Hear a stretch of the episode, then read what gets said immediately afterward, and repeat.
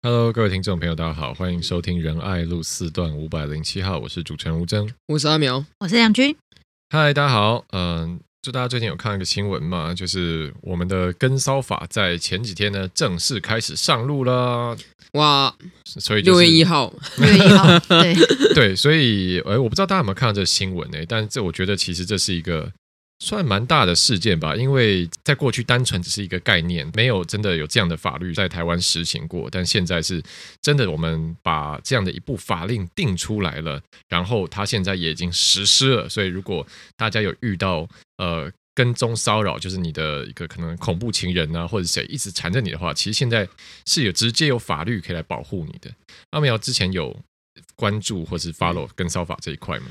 之前这个跟烧法立法，好像是因为就是既有的法律没有办法处理，在这种恐怖的人真的做了，比如说呃伤害啊，甚至杀人啊之类的事情的前面，通通没办法处理，因为既有的只有家暴法，嗯，家庭暴力防治法可以去处理说。你如果是同居的亲友，对你有在家里面反复实施暴力的行为，这可以在审判之前有一个保护令。嗯哼，那或者是说只有事后哈，假设说他今天真的。这个呃，侵犯了你，触犯到恐吓、危害安全啊，甚至伤害啊、性骚扰、性侵害等等的事情的时候，事后才去抓到他。嗯，所以前面的这一段，他一直在做一些前置行为的，这边是真的没有法律可以处理的。嗯，因为他既不是你的家庭成员分子，然后他也还没有碰触到既有的刑法的这个程度。嗯，所以那个时候就在。大家在讨论，其实说能不能在这种恐怖的人，哈，你看现在有一个倡议，我觉得蛮有道理的，就是“恐怖情人”这个词会误导，哦，就是说因为他根本不是，还不是情人，对，根本没有情，情是他自己幻想出来的，说就是说说他恐怖情人是给他称赞了，谬赞了，就像之前。有人说哦，我说你是花瓶，不对，你是空瓶，这样子，对、哦，就是其实这是不同的概念。对，所以呢，我们泛称如果是恐怖的人哈的话，那就是去讨论说要不要立一部法来填补前面的这段空白，就是当他狂 call 你三百通，嗯，或者是一直在你公司门口等你，在你家门口等你，然后每天就是在呃网络上不断的传讯息给你说，哎呀，老婆早安呐，啊，今天想要喝什么？今天想要吃什么的时候，就可以先处理它。所以这部法律呢，它所发展出来一些概念，比如说对于疯狂跟踪骚扰分子的预防性羁押等等的，其实就是在因应这样子的状况。嗯，我记得应该是有几次社会事件吧，就是就是其实就是有这种呃狂粉嘛，或者是很就很疯狂的人，他就一直跟着一个特定的对象，然后其实这时候已经。当事人开始明显感觉到他的人生呃安全有受到威胁的，可能也有求助报过警。哦，但是警察可能也办不了他，因为这个人还没有真的做出什么已经伤害你的事情，他只是如影随形而已。对，那就让人很不舒服，然后重点是会产生很大压力，然后最后变成可能等到他真的做了什么，然后这个事情闹上新闻了，大家会说，哎，这明明就前面有机可循，这个人也报案了，但为什么我们的政府什么都做不了呢？所以最后催生了跟骚法这样的。一部法律，好，所以这边也想要这个运用这个机会，好，我本来是想要说，呃，男们要小心啊，不对，不对，不是只有我们男生会恶，啊，这个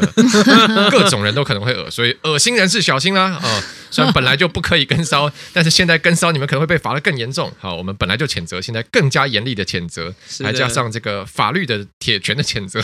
法律的铁拳，这个铁拳还要打得出去才有用，嗯、对不对？对了，对了，像有一些针对共匪的法就打不出去，就。没没有用。那 来问亮君好了，因为呃，虽然当然说任何人都可能会有跟骚这样的一个不好的行为了，但基本上现在社会上好像就像我们的性暴力事件比较普遍，还是可能发生在这个男生对女生这样状况嘛？嗯。那亮君有遇到过就是这种跟踪骚扰类的状况吗？嗯。比较多可能就是那种粉砖的私讯啦，但是不至于说到实体骚扰，就是呃，他可能就说呃很喜欢你啊，哦、呃，可不可以当我老婆啊？就什么类似像这种的。你觉得到什么份上会跨过你的那条线？嗯嗯，跨跨过那条线哦。哦，我觉得如果就是寄一些那个生殖器的照片，哦哦，你的线，你的红线还蛮后面的耶。就是因为我觉得前面这些，就是对我来说，它就是一个情感的倾诉跟抒发。然后实际上，譬如说，我目前也都还没有遇到说，譬如说跑来我服务处，或者是跑来我的呃跑来议会什么，目前也都还没有遇到这个状况。所以我觉得，如果单纯他只是想要。讲说他很喜欢我，那我觉得对我来说，我并没有实际上特别感到任何的困扰。可是他如果说是喜欢你，应该也有是单纯，就是他是谨守分际的表达他的心声，更会让人到觉得不舒服的那一种吧。就是像，其实这类例子蛮多的吧。我像之前记得伟山不是有一次他。以前他就发过几篇文，就是有说他有一个狂粉，一直疯狂的，就疯狂的传讯息给他，然后各种留言，而且其中还甚至包含了一些有些冒犯的，就是可能说，例如说，如果一直不理他，可能他这个人就会骂戴维山啊。哦，这是因为我就会比较直接不理这些这种留言，不予回应。对，所以但是他还是会一直传，那我就会觉得说那。那就反而是，其实我会反过来想，我会觉得说，那如果我我反而没有看到他讯息的时候，我会有些有点担心。他说：“那你现在还好吗？”OK，所以对你来说，传屌照是 NG，然后真人出现你会，对我也会觉得就会有点害怕。对，嗯，我记得之前好像是，我就看好像黄杰的。的助理嘛，他就有讲过说，这种可能聊天的时候，他有讲到说，他的每天上班都会看很多的屌照，他觉得他想要申请 职业伤害，就可能他可能有帮忙管粉钻，然后就是会收到太多看到太多奇奇怪怪的东西，他觉得心灵受创，但这好像不在只在现在的那个补补偿的范围。可是我真的要说，就是如果刚好也有一些比较恶心的人在听我们的节目，嗯、我是不知道会不会听啊。但是我你们传这些照片给公众人物、艺人啊，或者是就是政治人物等等的话，其实有很一部分的几率是真的看到你的屌照的人，他的屌可能比你大，他们可能会请一个男助理在管这个粉砖，你知道吗？可是我以前就是不会被本人看到啦，你 先不要讲这个大小问题，就是你没有办法顺利的让让你想要传达的人看到。虽然不知道为什么话题跑到这，但我从我以前就有一个很长久搞不懂的这个问题，就是不是传屌照，或是说这种铺露狂的行为，到底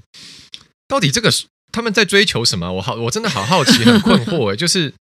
就是然后呢，就是因为。就是到底从你从这件事可以得到什么样的快感，或者是或者是为什么会热衷传做这样的事情？例如说，一个男生好把自己的屌拍拍照传给其他人，然后呢，你会你到底预期什么事情会发生？就会有一个女的看着就哦天呐，绝世好棒！我哦整个很心动，这样会这样没有？不会吧？应该大家都知道这种事是不会发生的吧？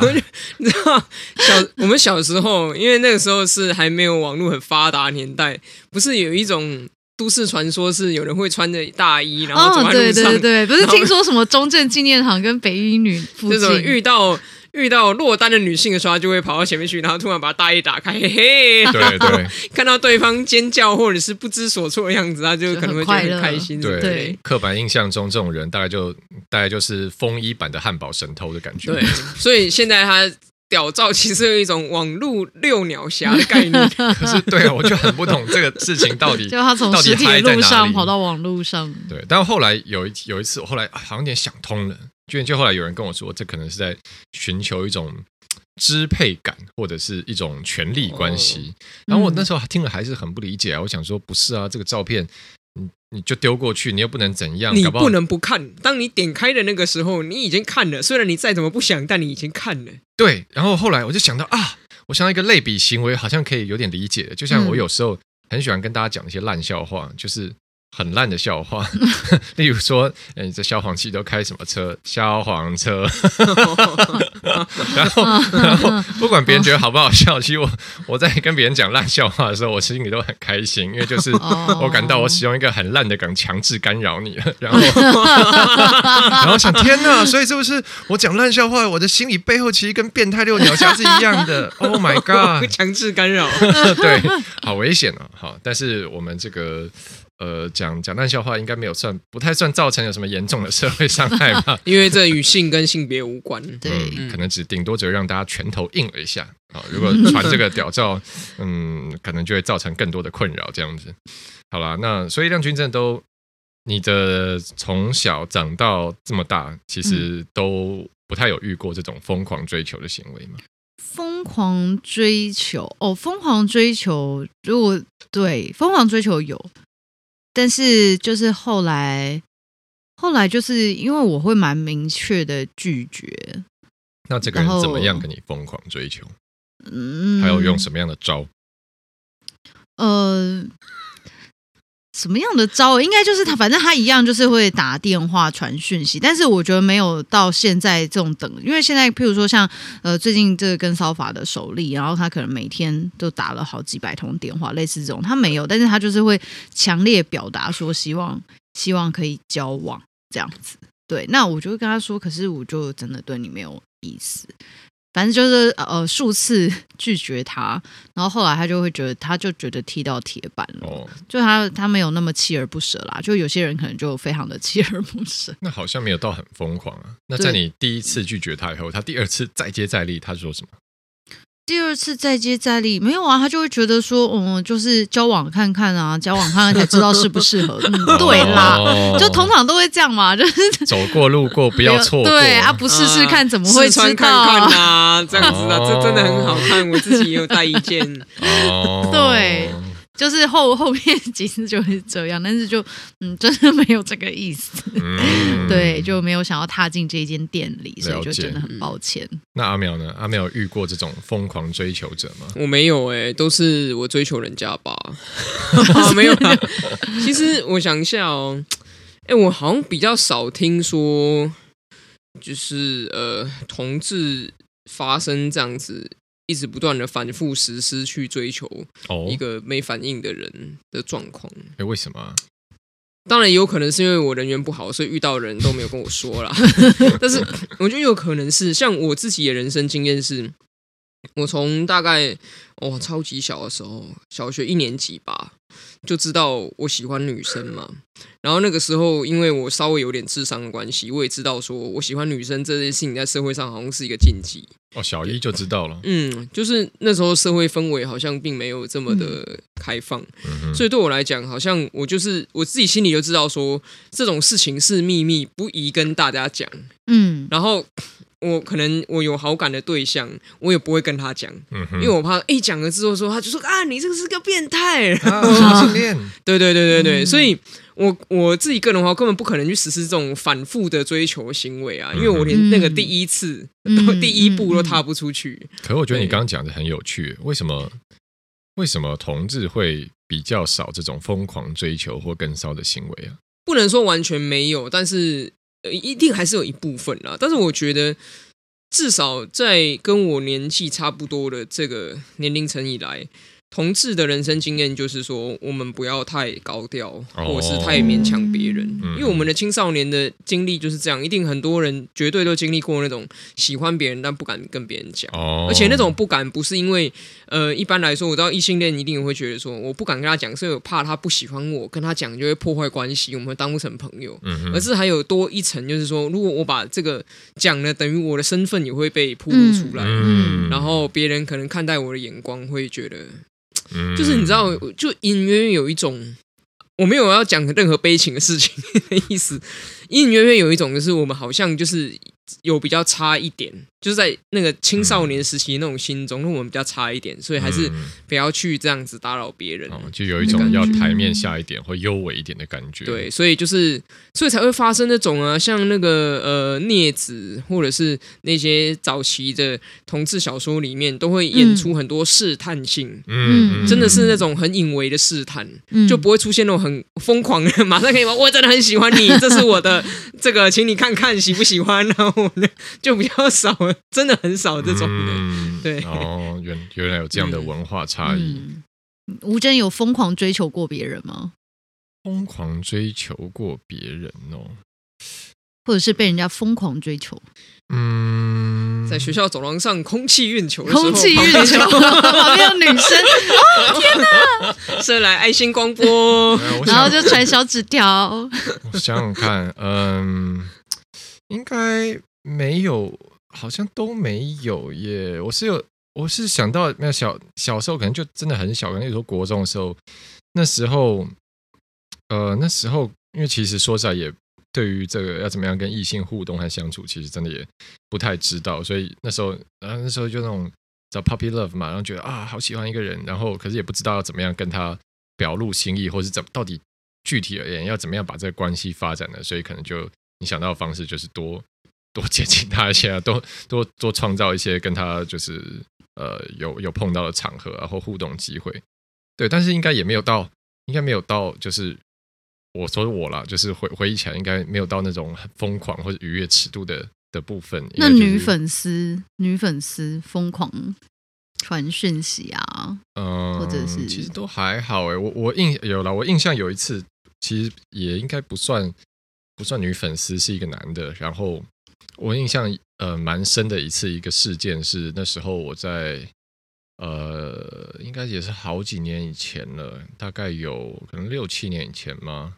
然后那时候我去中和的健身工厂，就是那时候我固定会去那边哦，因为有一段时间，对，我我在中和住过一年，就是四号公园那边，然后附近就是有那个健身工厂嘛，我就是会去健身。然后有一次我去就在那个置物柜那边呢，然后在换衣服，练完了嘛，换衣服准备去洗澡，然后就有一个男的来呃跟我搭讪，就说：“哎，你是吴峥吗？”我说：“哦，对啊。哇”哇，对，好尴尬，也不会啊，因为。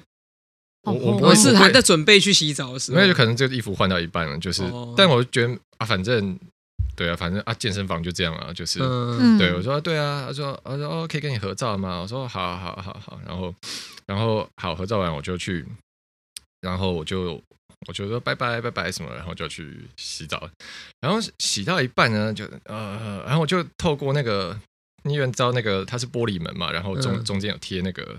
那个叫什么毛毛玻璃纸，所以就是中间是雾雾的。但是，然后就我就隐约看到说，哎，奇怪，刚刚这个跟我跟我合照的这个男生，怎么好像在外面一直徘徊？就是，嗯，对。但是因为我就在，就是我去洗澡已经脱光光了，就是，然后然后其实我那时候已经要要洗完了，尴尬。但是这个人一直在外面，我想奇怪，他是不是想干什么？就算了，我继续在里面洗久一点。我在里面一直冲水不出来，洗到破皮。对，然后呢？然后这时候就发生一个更惊悚的事情，就是蹦蹦蹦，吴先生，你不要笑，我跟你讲，就真的是这样，真的，真的。对，然后就是，然后我就是，我就我就在里面就洗到，反正我本来就是一个很喜欢洗澡的人，我就想说，美国，我就等到你离开这个地方。就后来他大概等不下去了，他就往我这一间走过来，然后。然后，干，这会吓死、欸。然后他直接推开我们，说：“哎嗨，那个什么什么。”然后太可怕了。然后我那时候心里就干，就是我不知道我确有没有干出来，但我应该在心里就干。然后，然后我就砰，直接伸出，有我身上百分抵住。然后，然后，然后，然后他就不好意思，我说不好意思，不好意思，不好意思，这样。然后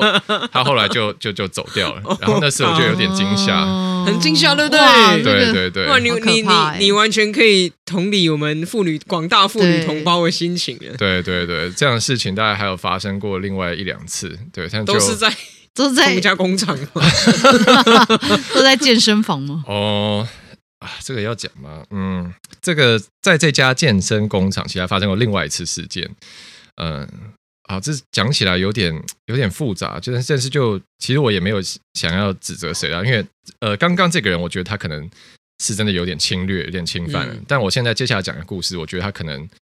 可能只是有点搞错，嗯，对，就是就是好，这家健身工厂也有那个三温暖嘛，然后有就在有一次我在蒸汽室里面啊，就是很对，然后受蒸汽，对对对，然后呢，那时候只有我一个人里面，后来有另外一个人进来，然后你知道健身房嘛，所以当然进来的是男生。那个蒸汽室的椅子是一个么字形，然后我坐在么么字的顶顶的中间。哦，主席的位置。对，因为没有人嘛，我这很自然就坐那个地方。对对对对，然后他一开始坐在右边的么右边的脚的底，是这样对。然后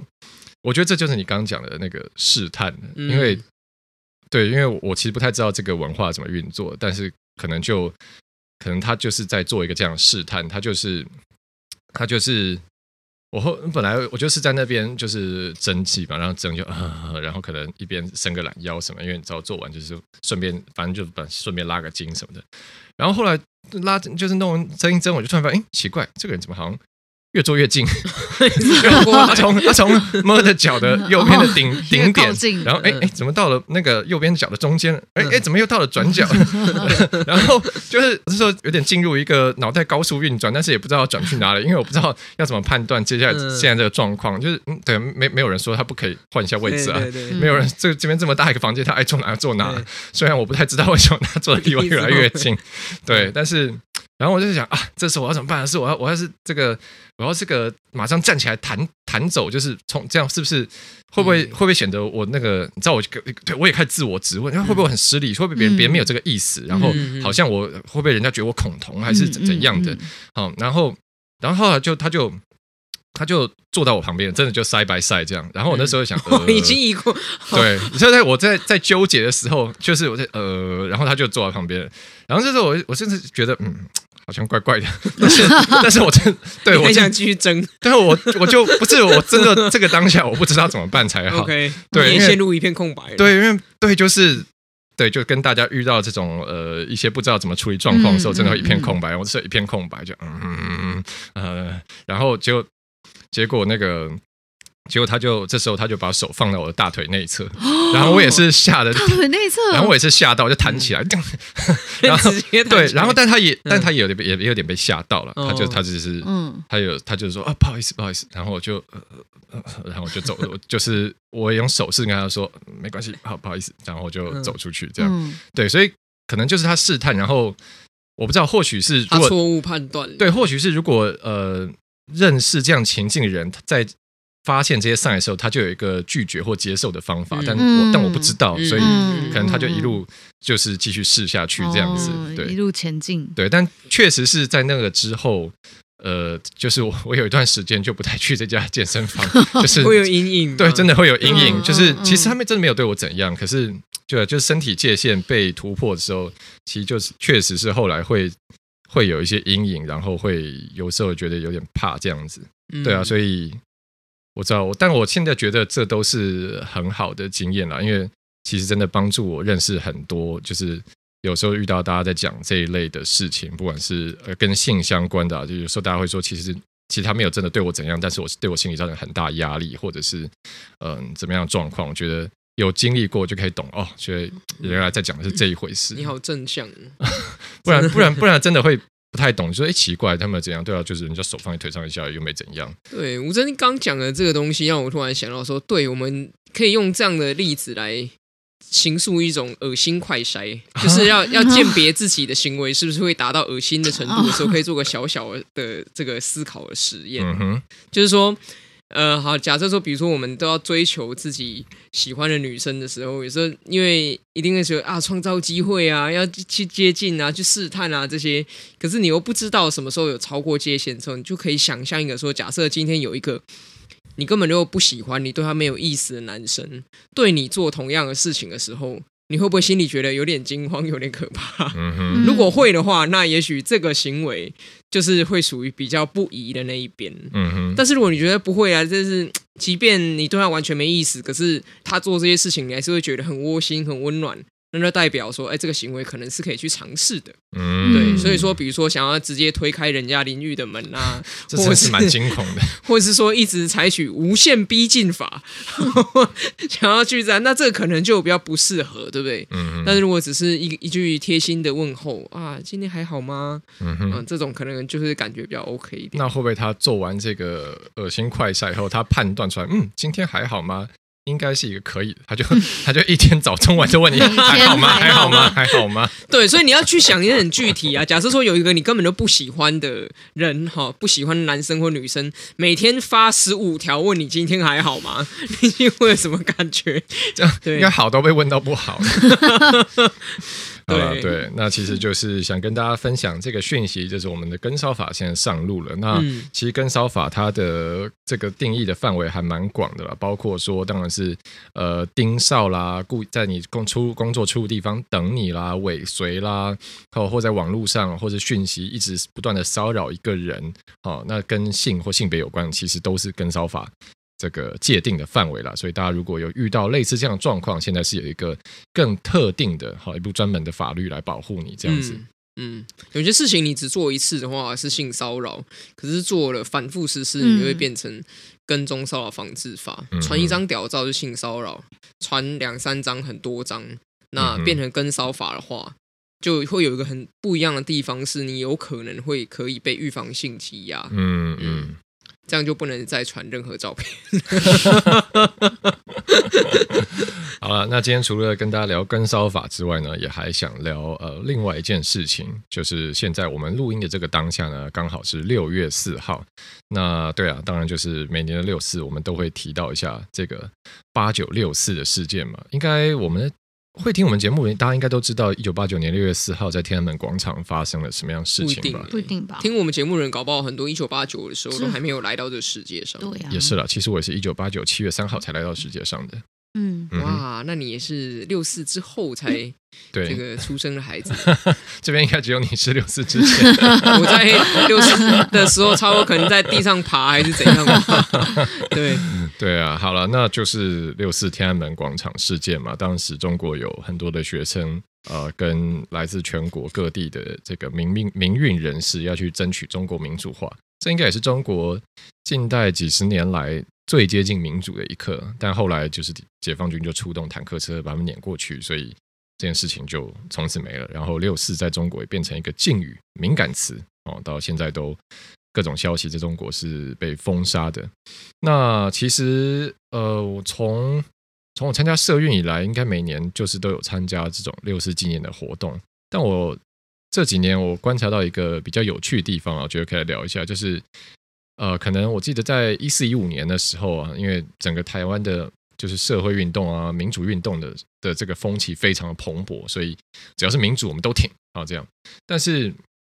到了这几年，可能中美贸易战啊，然后或者是中国什么军机绕台，对台湾的这个敌意越来越赤裸，那其实也会有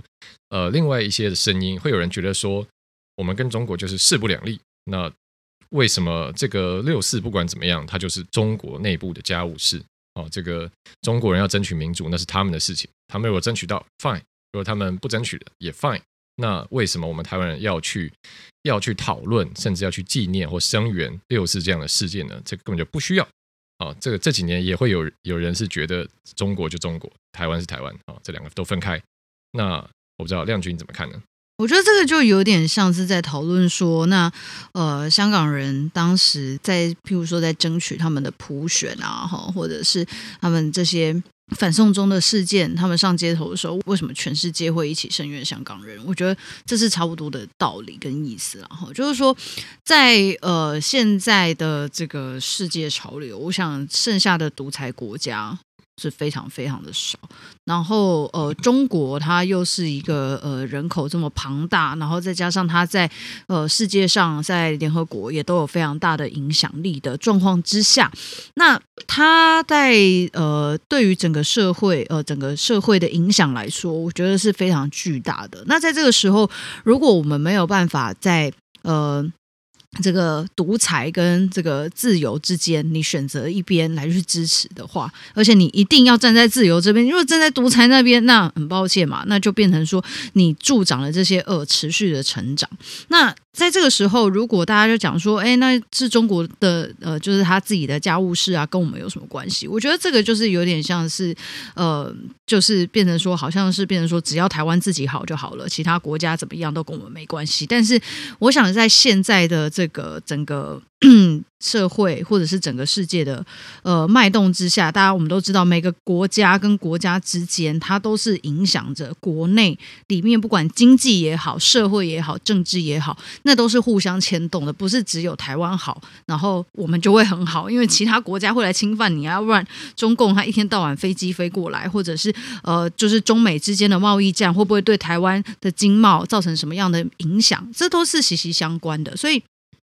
在这个呃六四天安门事件啊，其实这呃应该说在。近近期几年哦，其实越来越多的呃，不管是欧洲国家哦，他们也开始去谈这件事情。因为在之前，其实中国的影响力非常大，在很多欧洲国家，其实他们是有点被抑制住，也被中国压制住，不太敢去谈这件事情。但是近几年，当然也因为中国他们在呃经贸以及政治上面给其他国家带来很大的压力，然后呃，当然大家对于民主自由的追求，以及香港事件爆发，我我觉得这个。是对中国的政权来说是一个非常大的影响，也让更多其他的国家对于中国这样子的独裁哦，跟习近平的 这个统治之下，就开始有越来越多的疑虑。那所以也会开始说去挺香港人，然后在六四的时候来去纪念。那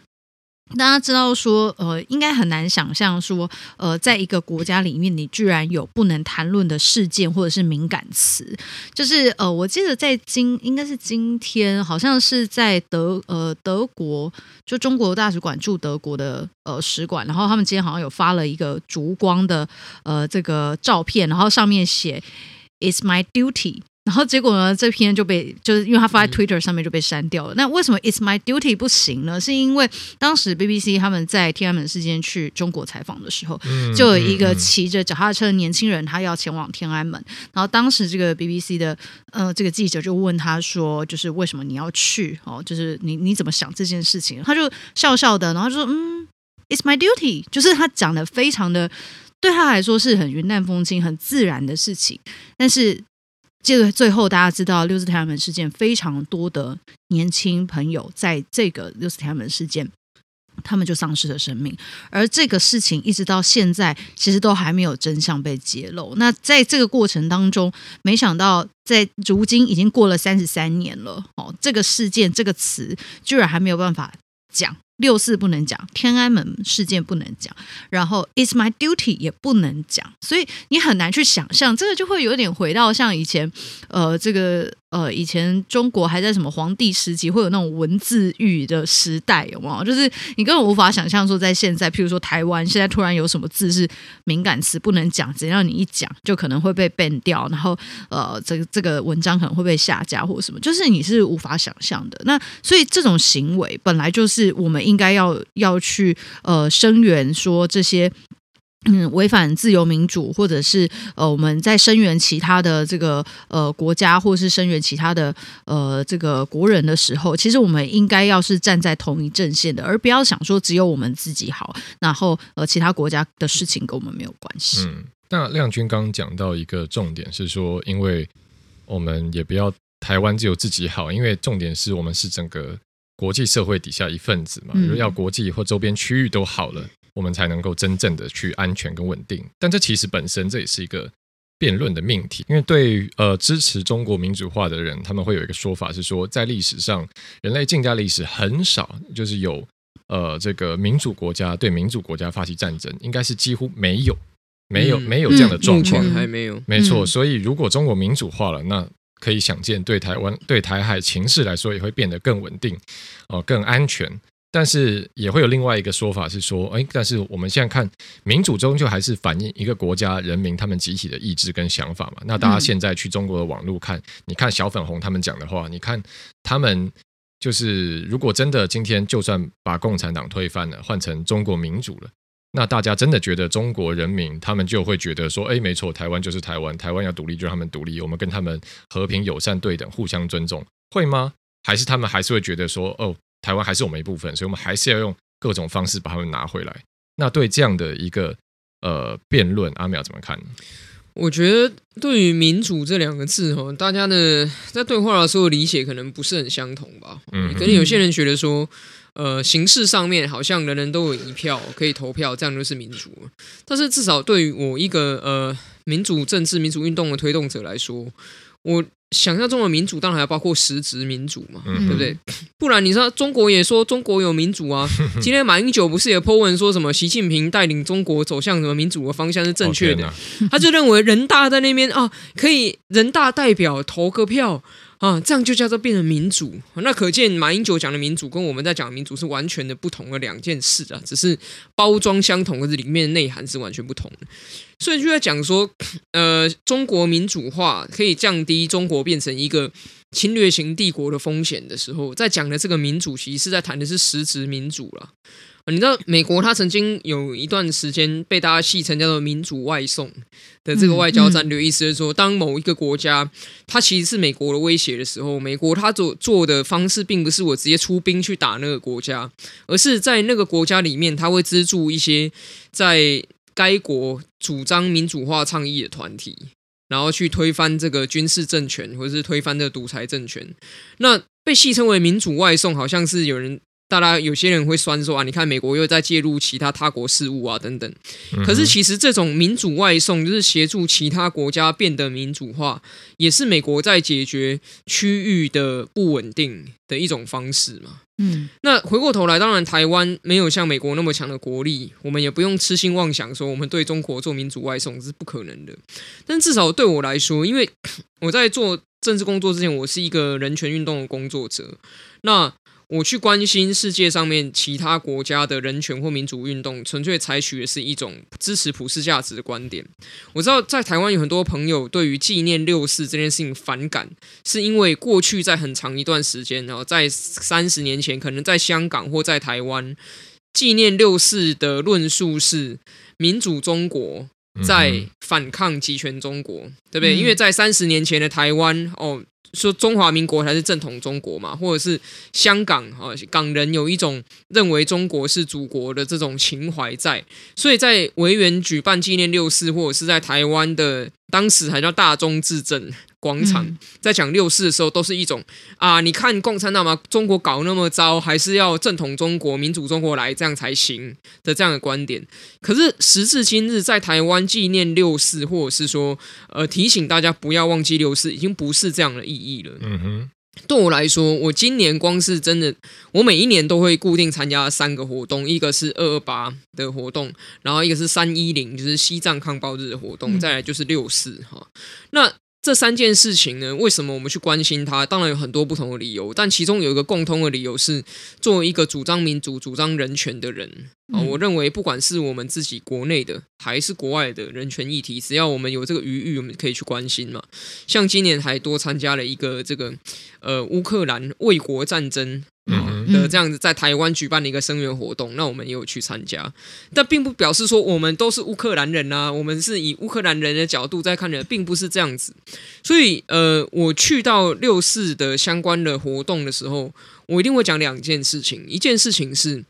为什么纪念六四？其实有一件很重要的原因是在帝国的边陲被帝国侵略的国家必须团结起来，所以包括。这个不管是新疆也好，西藏也好，或是香港，或是台湾，虽然我们的国家状态不一样，嗯，但是我们都是被中国现在的帝国主义所压迫的人，所以我们可以团结在一起反抗这个中国的帝国主义。那第二个就是在台湾，我们可以自由的讲六四，我们可以自由的发表我们的意见，去谴责中共的暴行这件事情。彰显了我们在台湾民主深化跟民主巩固之后的结果嘛？你看香港以前本来还算是在中国内部唯一一个可以纪念六四的地方，因为新疆跟西藏都不行了，那香港现在也不行了。嗯哼，但是至少台湾我们还是实质上独立自主的，我们是不被中共管的。那在台湾可以自由的讲六四这件事情，可以很明确的让全世界知道，对，台湾就是不属于中国，所以我们可以这样做。嗯、那这对于去强调台湾的主体性跟台湾的这个实质上是独立的这个现实，其实也是有帮助的。所以我是觉得关心台独运动的朋友，其实也不一定每个人都要去关心六四啊，只是我觉得在行有余力的时候，多去关注一些外国的人权议题，其实也能够彰显我们台湾作为全球社群的一份子，我们是可以一起来推动这个民主、自由、人权的普世价值。嗯。好的，那因为时间关系，我们今天节目也差不多到了尾声了啊。这个相信，如果未来呢，在这个国际上，如果真的也订定一部国际跟骚法的话，我们应该就可以把这个每天都来骚扰我们的共军战机，通通预防性积压起来了。这个确实是一个很可怕的跟骚的行为，应该大家强烈谴责他。没错。好了，那不要再跟他举办什么双城论了。没错，你会跟这样跟骚你的人去举办？你在咖啡厅在那边，这个、哦、好危险啊！对啊，可怕。嗯，嗯好了，那我们今天节目就到这边，谢谢大家收听啊、呃！如一样，如果有大家有任何想分享的这个意见或想听的题目呢，都欢迎私讯跟我们联络。好了，这边是仁爱路四段五百零七号，我是主持人吴峥，我是阿苗，我是亮君，我们下期再见喽，大家拜拜，拜拜。